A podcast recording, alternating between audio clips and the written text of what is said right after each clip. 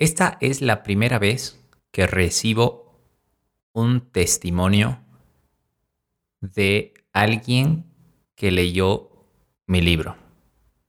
Se tomó la molestia de escribirlo en seis páginas y cuando lo recibí, lo recibí en un momento en el cual estaba bajoneado, estaba pensándola si seguir o no seguir por este camino. Es más, cuestionando si de verdad este era mi propósito en la vida. Pero estas son las muestras en las cuales Dios te dice, ánimo, este es tu camino, continúa por aquí, sé que tú lo vas a lograr, porque yo he puesto en ti todo lo que necesitas para hacerlo. Bienvenido a Impacta un podcast dedicado exclusivamente a ayudarte a descubrir tu propósito para que a partir de ahí puedas empezar a vivir la vida para la cual fuiste creado. Asimismo, puedas darte cuenta que tú también puedes tener un impacto positivo en el mundo con lo que amas hacer y te conviertas verdaderamente en la persona que estás llamada a ser. Comenzamos. En este momento tengo el documento enfrente mío y quiero leerlo para que nada de la esencia auténtica de este testimonio de lo que ha causado el libro en la vida de, de esta persona se pierda. El testimonio empieza así. Qué lindo e increíble fue haber terminado este viaje, tu libro. Coincidir en este mundo tan grande que es la lectura, que al igual que tú, Rodri, encuentro la lectura fascinante. Y la otra parte que es escribir, que siempre me gustó hacerlo y tu libro me motivó a hacerlo más. Empezaré citando dos párrafos del libro. El que hayas accedido a este libro tampoco es casualidad. Ese párrafo no puede ser más acertado. Me lo crucé por primera vez en la feria del libro. Paréntesis. La feria del libro aquí en La Paz, Bolivia, mi ciudad natal, se desarrolla una vez al año. Y este año tuve la oportunidad de presentar mi libro con dos librerías reconocidas de mi ciudad. Una es Librerías Lectura y la otra es El Baúl del Libro. Continuando. Pero en ese momento ya no pude comprarlo. Fue por algo. Tal vez no era el momento para que lo lea hasta esta segunda vez que como una señal apareció en tu estado con la venta y dije, esta vez sí tengo que comprarlo. Aquí habla de mis estados en, eh, en Instagram, las historias que subo constantemente. Algo me decía que tenía que tenerlo y así fue. Confiando en mi instinto, no me equivoqué. El segundo párrafo es el siguiente. Abrir tu corazón, compartir lo que llevas dentro y hablarlo. Este fue el que me motivó aún más a hacer lo que estoy haciendo ahora. Escribir, compartir, y me tomé la libertad de hacerlo. Como dicen por ahí, o tal vez lo digo yo, caras vemos, mundos no sabemos. Pienso que cada persona es un mundo y cada quien atravesando sus propias adversidades y peleando sus batallas muchas veces en silencio. Te vi en contadas ocasiones a lo largo de estos años y sin darme cuenta te vi con una sonrisa saludándome siempre con el mismo cariño. Y ahora, al leerte y conocerte un poco más a través de un libro y conocer un poco más de la historia de tu vida, y a partir de lo leído, debo decirte que es admirable lo que pasaste y quiero felicitarte desde lo más profundo de mi corazón, no solamente por haber logrado escribirlo, sino por no haberte rendido en las batallas que la vida te presentó y que como tú mismo lo describes fue el detonante para poder encontrar el propósito y camino de tu vida. Me considero una persona espiritual, o bueno, por lo menos intento serlo siempre. No refiriéndome a un fanatismo religioso, etcétera, etcétera que puede ser un tema tan amplio para otra ocasión. Pero soy una persona cristiana que cree en Dios como el máximo maestro para todos y es increíble ver tantas veces su nombre escrito en tu libro y que sea Él quien esté detrás de tu obra en todo momento y de tu vida también, obrando no solo contigo, sino con tus seres queridos. Es interesante cuando mencionabas el tema de la educación que muchas veces y lamentablemente en nuestro país, con un contexto tan complicado, pero me hacía pensar en que la educación debería también integrar estos aspectos espirituales, no solamente religiosos, sino ver los modelos de, por ejemplo, Asia, donde los niños crecen meditando muchas veces cambiando el analizar por el sentir, dejando de lado por momentos el querer racionalizar todo en lugar de valorar y agradecer. Yo también creo que el modelo que nos enseñaron durante años o el estereotipo de estudiar para entrar a trabajar a un puesto de 9 a 5 toda la vida y pasar así años de años con la pregunta ¿cuánta vida me está costando mi sueldo? solo con la idea de que no puedo perder ese trabajo estable, entre comillas, porque no puedo dejar de ganar dinero volviendo al dinero el que nos hace trabajar para él y no al revés como debería ser.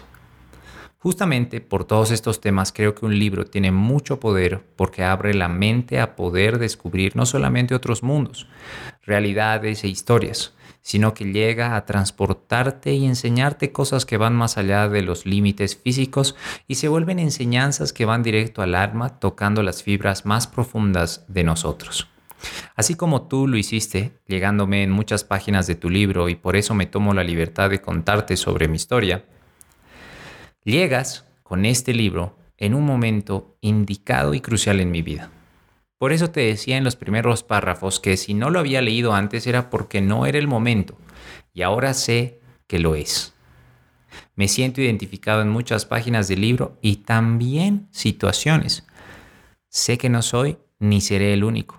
Lo que tú hiciste es increíble porque es darle una voz a los que muchos puedan estar pasando, como los testimonios e historias que cuentas en el libro, donde gracias a esto hicieron clic en sus vidas y algo cambió Basta que haya sido una persona, ya es un gran logro. Y estoy seguro que no será solo una historia o una persona la que se encontrará agradecida por haberse cruzado en tu camino.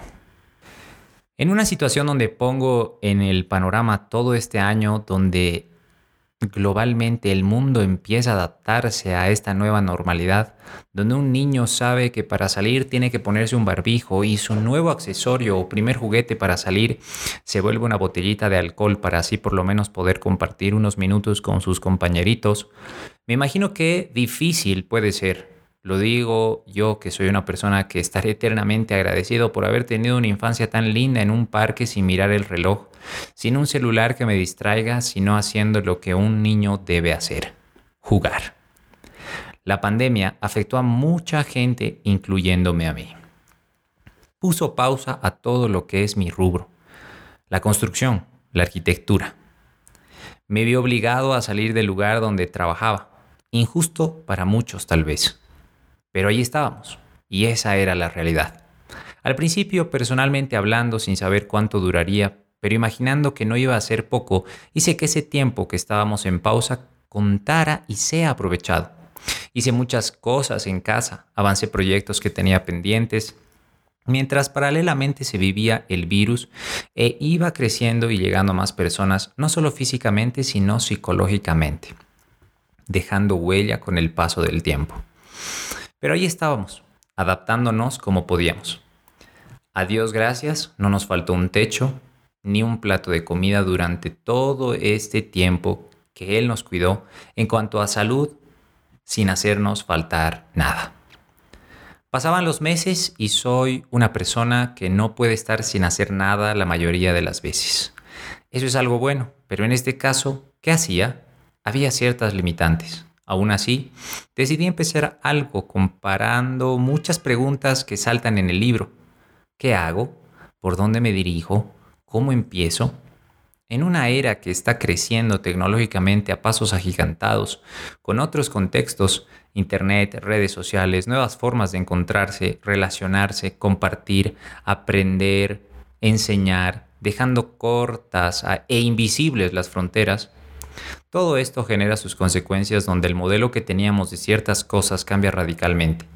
Se crean nuevas formas, nuevos caminos y sobre todo nuevas herramientas para catapultar cualquier tipo de emprendimiento que empieces o un producto que vendas haciendo que la idea del trabajo estable, entre comillas, de 9 a 5, no sea la única opción.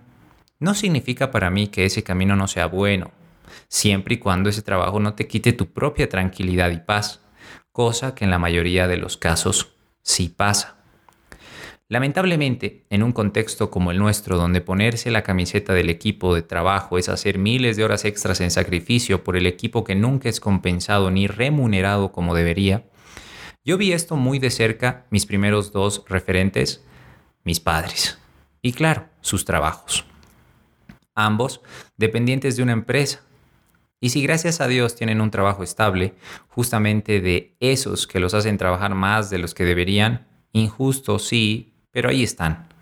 Ambos en áreas totalmente distintas, con sueldos diferentes, responsabilidades diferentes, pero al final del día yo pensaba por lo que los veía pasar. ¿Cuánta vida les está costando su sueldo? Ese fue su camino. Pero por los valores y por todo lo que ellos me enseñaron, llegué a la conclusión de que yo puedo hacerlo mejor y llegar más lejos porque la idea es que en cualquier caso el alumno supere al maestro. Entonces yo me decía a mí mismo, yo no quiero que me exploten así, yo no los veo felices trabajando, si puede que se adapten, que no es lo mismo. La costumbre puede disimular muchas cosas. Ellos pueden encontrar amistades, momentos en los cuales la pasen bien, pero al final del día realmente lo vale. Y lo que tú mencionabas de tu primer trabajo se traduce a eso, sentirse incómodo, sin paz, intranquilo, y eso conduce a la infelicidad si uno no sabe manejarlo. El tiempo pasa y si tú tal vez te quedabas ahí, nunca se sabe, pero podía haber sido un pozo donde tú lo adornes, te adaptes y trabajes así por siempre. Abro paréntesis. Aquí se refiere a un pedazo en el cual cuento mi experiencia con, con mi primer trabajo. Cierro paréntesis. Lamentablemente creo que eso les pasa a muchas personas. Y muy cerca de eso veía el ejemplo de mis padres. Y no lo pongo de referente como algo malo porque gracias a sus trabajos yo tuve lo que tengo a lo largo de mi vida y su esfuerzo es digno de admirar pero la situación que conlleva ese trabajo y la situación económica que generaba para mí no siempre era la mejor. Entonces, eso creó un objetivo en mí, quería hacer las cosas diferente. Salí de la universidad, tal vez no en el tiempo que dice la regla, pero una vez más cuestionaba y decía, Dios tiene el tiempo perfecto para todos y que uno salga en siete años no significa que sea mejor o peor que uno que salió en cuatro. Lo diferente fue que yo nunca tuve la duda de qué estudiar. Amé mi carrera. Antes de entrar a ella, así que gracias a eso, nunca dudé en ese camino porque me apasiona. Y como tú dices, eres único y nadie te va a ganar haciendo algo que ames hacer. Porque cuando me meto a la arquitectura, respiro arquitectura las 24 horas del día. Tanto que muchas veces desequilibré todo lo demás por ello. Y si a veces está bien, otras veces no. Entonces uno aprende a conocerse y equilibrar su vida. Salgo con mucho orgullo para mí mismo y para los que me rodean terminando el proyecto con la máxima nota, un logro. Claro que sí, un reto muy difícil de lograr, claro que sí, pero ahí estaba logrando lo que alguna vez creí inalcanzable. Poco tiempo después, bajando de la nube, reaccionaba porque sabía que esto recién comenzaba. Y ahí fue lo difícil. Yo sabía que no es que uno sale y al día siguiente es gerente o dueño o jefe, pero ese también es un choque que nos sucede a todos al salir a buscar algo. Mi nota máxima significaba mucho, no solo para mí, pero en algunos lugares era solo un número. Y es paradójico porque ven que estás saliendo de la facultad y te piden tres años de experiencia. Entonces ahí está el dilema e incoherencia y si no sabes afrontar eso, te estancas. Me resistí por un tiempo a entrar al trabajo ideal hasta que, como también mencionas en el libro, la presión de afuera, el no generar ingresos, el no hacer nada, empieza a afectar y llegas a aceptar lo que se pueda. Llegaron trabajos temporales que también agradezco porque me ayudaron y me enseñaron mucho en su momento. Pero yo no quería quedarme ahí. Muy aparte de las promesas que decían los jefes, eh, nos gusta mucho cómo trabajas, eres muy bueno, pero no podemos contratarte por X o Z razón. Entonces volví al punto de partida y así también pasa el tiempo. Depende de uno qué haces con él. La idea es no perderse. Está bien alguna vez, pero volver al camino es lo importante. Nunca dejar de alimentarse espiritual, física y mentalmente en el camino. Y eso fue lo que hice paralelamente de toda la parte laboral. laboral. Siempre buscando crecer. Se volverían muchas páginas y cuento cada parte pequeña de lo que menciono como el camino, así que trataré de ser breve. Después de tanto que pasaba en el país, se estaba logrando entrar en una tranquilidad, de cierta forma resignándonos a todo lo que conllevaba la situación política del país, pero cuando estábamos empezando a salir de todo eso, llegó la pandemia y me encuentra trabajando en un estudio de arquitectura donde disfrutaba lo que hacía, porque estaba haciendo arquitectura, no solo construyendo. No era el trabajo más formal, pero cumplía de cierta forma con lo que yo buscaba. Entonces encontré tranquilidad laboral que en dos patadas se fue al aparecer la pandemia. Todo se cayó y tuve que salir. Durante la pandemia, volviendo a los primeros párrafos de mi breve relato, fue cuando mi inquietud me hizo ver otras opciones y decidí salir de mi zona de confort, empezando algo de cero y ahí inicia el emprendimiento de los muebles presentando la oportunidad con un amigo y decidimos lanzarnos al éxito con eso que fue siempre algo que tenía en mente. Entonces, en lugar de pensar tanto, dije, empecemos. Y así fue. Nos ayudó bastante.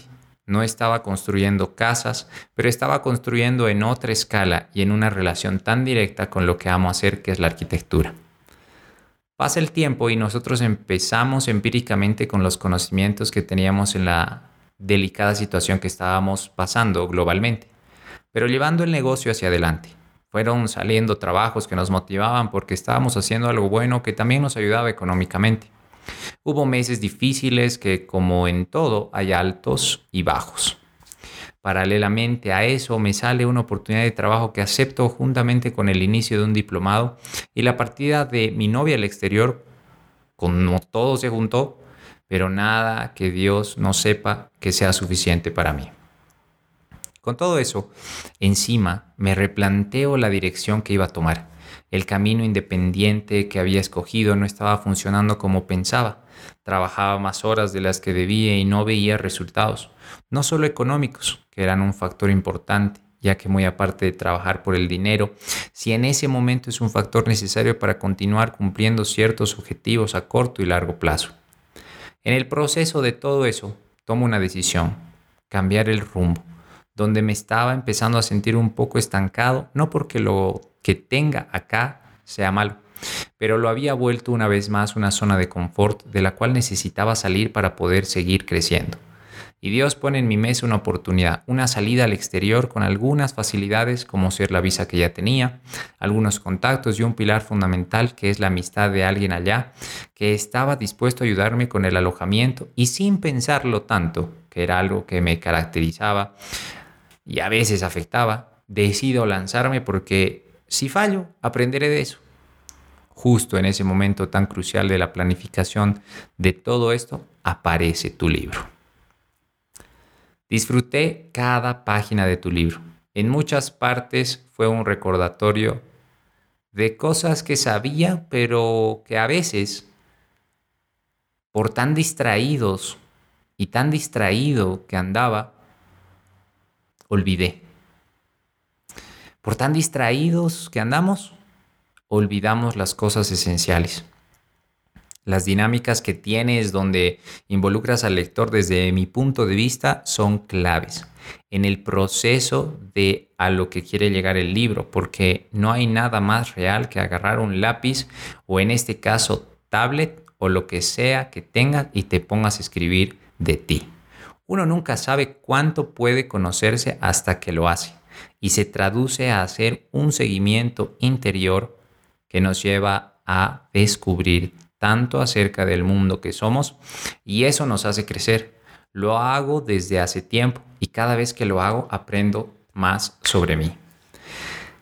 Este se volvería un escrito tan largo si mencionara cada punto que me gustó del libro, pero hay puntos que llegan hasta lo más profundo y eso es crucial tanto para ti como para mí. Porque crea intimidad y motiva a seguir y prestar cada vez más atención te saca del tablero, te hace abrir la mente, pensar diferente, a cuestionarte, conocerte, repensarte, redireccionarte para poder salir de lo que muchas veces en nuestra generación crea un estado de conformidad y nos estancamos ahí. Como tú mismo lo dices, hubiese querido encontrarme con alguien que me diga todo esto en una edad más temprana, como al salir del colegio. Y coincido que sería excelente, ya que es un momento donde muchos no saben por qué camino seguir, de una u otra forma.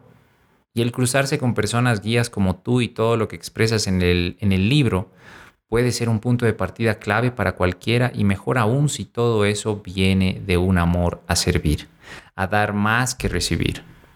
Generas una incomodidad muy buena, un impacto que te hace crecer, porque para crecer tenemos que muchas veces sentirnos incómodos y no refiriéndome a la incomodidad como algo malo, sino todo lo contrario, una incomodidad que hace que te cuestiones. La curiosidad siempre será importante para llegar lejos, creo yo, porque te incita a averiguar y descubrir, y eso siempre es algo bueno, porque individualmente creces y aportas colectivamente en todo tu entorno.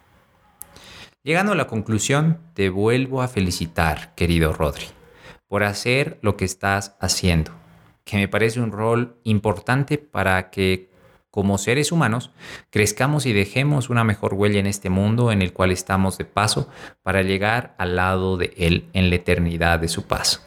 Me siento muy agradecido de haber pasado este viaje junto a ti, Rodri, y de cierta forma haber compartido un fragmento de todo lo que también me está pasando y como tú reiteras en el libro, que sea Dios quien guíe mi propósito. Lo que venga será siempre una consecuencia buena.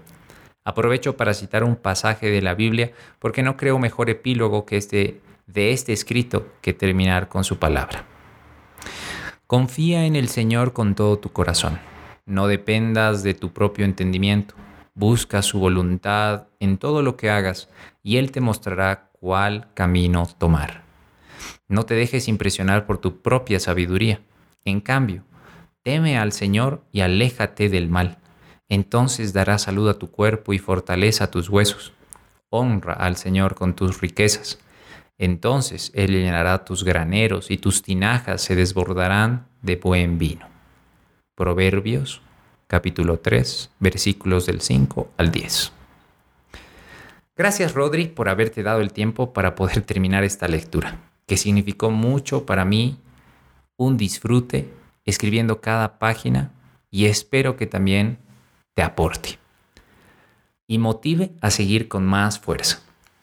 Espero y sé que por medio de todo lo que leí en tu libro, que sentiré ese apoyo en lo que sea que me depare el futuro para lograr lo que tenga que ser para mí. Luis Andrés Araujo Avilés, La Paz, Bolivia, 2022. Gracias a ti, gracias a ti, Luchito.